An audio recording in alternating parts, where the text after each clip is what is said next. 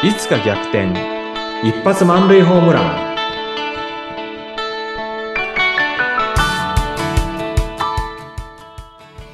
皆さんこんにちは。合同会社東きみなり事務所代表社員の東きみなりです。こんにちは、インタビュアーの山口智子です。さて、前回のキャリアシフトチェンジワークショップインストラクターですね。このワークショップのお話もとっても興味深かったのですが、今回もまた、傾聴という、すごく今よく聞くワードですよね。これについても教えてください。ありがとうございます。もうね、傾聴は本当にね、私傾聴ができない人間、あの、人の話が聞けない人間でした。で、今でもまあそういうところはあるかなっていうのは思いますけれども、あえて、あの、キャリアコンサルタントの、あの、受験の中で、傾聴を勉強したときに、こんなにね、あの、パワフルなスキルなのかっていうのを驚いた。そこから私の傾聴の旅っていうのは始まってるなっていうふうに思います。これそうすると何年前からえっとそうですね。5年、キャリアコンサルタントの更新講習、5年目の更新講習がこの前あったんで、5年前ですかね。かうーん5年前に傾聴の勉強をしたんですけど、その前っていうのは本当に人の話が聞けない人間でした。うんで、以前お話ししたように、アンガーマネージメントで怒りでですね、子供のことをもうみそくそに怒って後悔しているように、子供の話を聞かないっていうことで、もう自分の意見を押し付けた。で、それでおまけに怒った。傾聴はしないわ、理不尽な怒り方するわっていうところで、今でも正直後悔してるっていうところはあるんですが、あのもっと早い、まあ、これ言ってもしょうがないんですけれどもね、もっと早くこの傾聴のスキルっていうのを獲得しておけば、なんか例えば子供と対峙するときにですね、そんなにあの自分の意見ばっかり押し付けないで、相手の話を聞くっていうことができたかななんていうことを思ったりもしています。この、でもその傾聴、まあすごくこれ大切だと思うんですが、はい。こう、まあ、傾聴って聞くとしっかり聞くことだなと、あとはいいろんなね、その、うなずきながら聞くとかいろんなやり方があると思うんですけども、東さんの中でその傾聴って何ですかって聞かれるとどんなふうに説明されるんですか？はい。あの、傾聴なんですけれども、まあ、相手の話を聞くって、かた、あの、耳を傾けて聞くっていうのは傾聴だろうと思いますけれどもね。私の中で傾聴っていうのは、まず一つは、あの、自分の価値観っていうのを、まずブレーキを踏んで出さないっていうんですかね。うん。で、人の話を聞くときに自分の価値観のスイッチをまずオフにして聞く。そして相手の言ってることを一旦受け止める。うんそして共感的に聞くっていうことなんですね。はい。で、あの、まず価値観のスイッチをオフにするっていうところで、あの、ジャッジしないっていうところがまず一つあります。うん。相手の話を聞くときにね。まあ、あの、いいとか悪いとかっていうふうにジャッジしてるから悪いと思ったり、なんかくだらないと思ったら、なんかか感情が、のスイッチが入って、ついこう言いたくなるっていうところが一つありますよね。うんですので、傾聴するときっていうのは私は自分の価値観のスイッチっていうのを切るようにしてます。で、その上で、需要と共感っていうのはよく傾聴の時に言うんですけれども、一旦相手のい、相手の言うことを受け止めてみる。で、そこでもうジャッジしないっていうふうに決めてますから、一旦受け止めてみる。はい。それともう一つ共感的に聞くっていうのがありまして、この共感っていうのがねですね、非常に面白くてですね、あなたの言っていることは賛成できないけど理解はできる。だから、あの、必ずしも相手が言ってることっていうのに賛成する必要はないんですね。うんだけども、言っていることは理解できる。っていうのが共感的な聞き方だと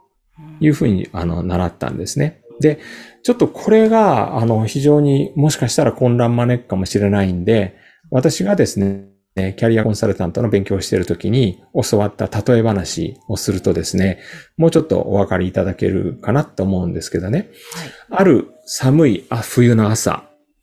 あなたは、つあの、川べりを歩いていますと。そうすると、川の中で洗濯をしている人がいました。で、その洗濯している人を見て、あなたの冷たさはわかるっていうのは共感なんだそうですう。ん。で、その川の中に自ら入っていって、その冷たさを一緒に味わうっていうのは同感なんだそうです。はだから、共感っていうのは、あの、その川まで降りていかないんだけれども、その方の味わっている感情を味わうところが、まあ共感なんですね。あ味わうっていうか理解できるっていうところなんですかね。自分は必ずしも、あの、そうじゃない意見だとかね、そういったところはそうじゃないっていうのはあったとしても、理解はできるよっていう、そこが共感なんだそうです。え、そういうふうな、その傾聴のやり方といいますか、それは、東さん、具体的にどういうところで勉強を、また練習を積み重ねていったんですか？はい。あの、キャリアコンサルタントの養成講座を受けたときに、えっと、一緒の受験仲間がいるわけですよね。うん。で、その受験仲間と、それからキャリアコンサルタントの資格を持った方、その方にですね、実技の先生になって来ていただいて、で、そこで実際に、あの、傾聴のロールプレイっていうのをやってですね、もう本当にダメ出しをされてですね、東さんの全然傾聴になってないですね、と。やってみたらね、もう、もう東さんのはちょっと問題が多いな、とかですね、もう本当に全然できなかったんですよね。それはさっきおっしゃってたその共感だったりとか、もう全然最初はできなかった。共感っていうのはできなかったし、私が聞きたいことを聞いている。あまあ、ポイントは相手が話したいことを話してもらえるように促すっていうところなんですけども、あ、うんなんか私が聞きたいことを聞いてるんで、インタビューになってたんですね。なるほど。んいやーそっかそっか。相手の心に耳を傾けて引き出すということなわけですそうですね。ね。はい。えーでも、うんその、最初はダメだったかもしれないですけども、練習重ねていって、こう、できるようになっていって、こう、お、はいこういうことかみたいな、なんか、役立ったこととかって具体的にどんなことがあるんですか？あのーまず、どう、どの、どういうきっかけでできるようになったかなんですけれども、あの、キャリアコンサルタントはですね、あの、実際に、あの、相談者とのやりとりっていうのを、まあ、練習の時にですね、あの、筑語録って言って、まあ、議事録みたいなのを作るんですね。山口さんが話したこと、私が話したこと、山口さんが話したこと、私が質問したこと。うんで、それをですね、あの、全部、あの、15分のロールプレイを全部書き出しまして、で、うまくいってないところはどこなのかと。ああ、ここって私が話したいこと、あ私は聞きたいこと聞いてるよね。だったらこんな風に質問変えてみようっていう風に、自分がやってみた傾聴のロールプレイを書き出して見える化したことで、自分がどうしてできないのかが分かった。どうしてこれ共感になってないよねとか、うんそれから自分が価値観で判断してるよねとかっていうのが見える化したからこそ分かった。だったらどういうふうに質問して聞けばいいのかっていうのが分かった。どういうふうに促せばいいのかっていうのが分かった。そこからできるようになったんですね。へえ、なるほど。すごい。見える化していった見える化したんです。はい。うんうん。じゃあそこからちょっと手応えといいますか、あこういうことかっていうのが分かっていかれたんです。そうですね。うんで、まあ、あの、キャリアコンサルタントの資格実技試験も、あの、合格してですね。で、あの、実際に傾聴するっていう場面っていうのは、あの、プロとしてね、なかなかなかったんですけれども、昨年11月から、あの、今年の3月まで、ハローワークで、実際に、あの、相談者の方と1時間の面談する中で、この傾聴っていうスキルを使ってやったんですが、もう、何人もの方からですね、お話を聞いてもらって、スッキリしたとか、それから道が見えてきたとか、あるいは、プロのキャリアコンサルタントってこんな技持ってるんですねとか、お褒めをいただいたことがあって、まあ、そういった形でね、あの、役に立ったなっていうところは、すごく多いです。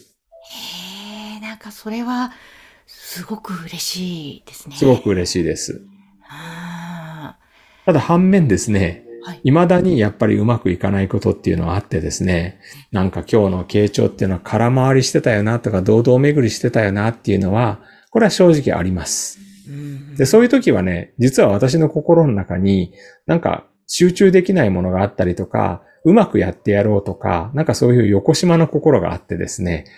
私の、あの、傾聴スキルっていうのを妨げてるなっていうのは終わるたんびに反省してます。へいや、でも反省しながらまたさらに次っていうことそうですね。ね、今積み重ねていらっしゃると思うんですが、このじゃあ傾聴をですね、まあ、会社員の方、まあ、経営者の方なり、こう、普段仕事の場面で活用するには、なんかどうしたらいいというのは、アドバイス、東さんからありますか？そうですね。あの、本屋さんに行っても、あの、話し方の本はいっぱいあるんですけども、聞き方の本があんまりないんですね。まあ、そうは言ってもですね、数少ないその聞き方の本を紐解いていただいて、あの、やってみるっていうのは一つ有効なのかなっていうふうに思います。うんそれからですね、あの、関西にあるですね、京都にある龍谷大学、そこの心理学部のですね、水口先生っていう方が、居酒屋会議っていう話をされてるんですね。で、この居酒屋会議、居酒屋、部下を育てるための居酒屋会議っていうところで、あの、初めて私これ NHK のおはよう日本で紹介されてですね、あの、知ったんですけれども、あ、これって、傾聴っていうふうに、あんまりこう考えすぎなくても、このフォーマットを実践するだけでも、傾聴できるなっていうふうに思っている方法がありまして、ちょっとこちらですね、あの、紹介させてください。あ、ぜひ、はい。居酒屋会議っていうのは別にですね、部下と一緒に居酒屋に行くってそんな会議じゃないんですね。うん。あの、いとざとかとやっていうのが、あの、頭文字になってまして、ねまあ部下とですね、あの、10分間、毎週ミーティングをやるってことをこの先生は、あの、提案されてるんですが、その10分間の会議の中で、まず、いっていうのはうん、意見しない。部下に対して意見しない。で、ざっていうのは、遮らないの差なんですよね。で、かっていうのは解決しない。で、やっていうのは、8分以上は部下が話す。10分のうちの8分は部下が話す。これが居酒屋なんですよ。へえ、面白い。これはまさに傾聴だなと思います。10分間のうち8分は部下が話す。そして上司から意見はしない。上司は遮らない。で、上司はですね、あの、解決しようとしない。8分間ひたすら聞く。おそらくこの2分っていうのは、まあ質問だったり、うなずきだったり、同意だったり、そんなことなんじゃないかなと思うんですね。うん。いろんなところで、まあ、まずは形から入るってあるじゃないですか。はい。だからこの居酒屋会議っていうのをやってみるっていうことで、あの、傾聴に慣れていくっていうことをやってみられたらどうかって思います。あーなるほど。確かに。これ、わかりやすいですね。わかりやすいですよね。面白い。まあ、最初、居酒屋会議って聞いたら、あ、みんなでお酒飲みに行くんだな。そうそうそうだなって思ったけど、そういうことじゃなくて。、はいい。や、これはいいですね。確かに、まずはいそこからやってみる。それだけでも、だいぶ、ね、上司と部下の関係も、また会社内の雰囲気も変わりそうですよね。そうですね。うん。わあ、傾聴ってなんかまだまだいろいろ聞きたいことがあるように思うんですけど、またぜひどこかで、はい。このテーマについては、東さんぜひお話しいただきたいなと思いました。はい。やります。はい。ということで、ぜひ皆さん番組宛てへのご感想またご質問お待ちしております。こちらは番組の概要欄にございます。合同会社東きみなり事務所のホームページのお問い合わせ欄からお寄せください。東さん、今日もありがとうございました。ありがとうございました。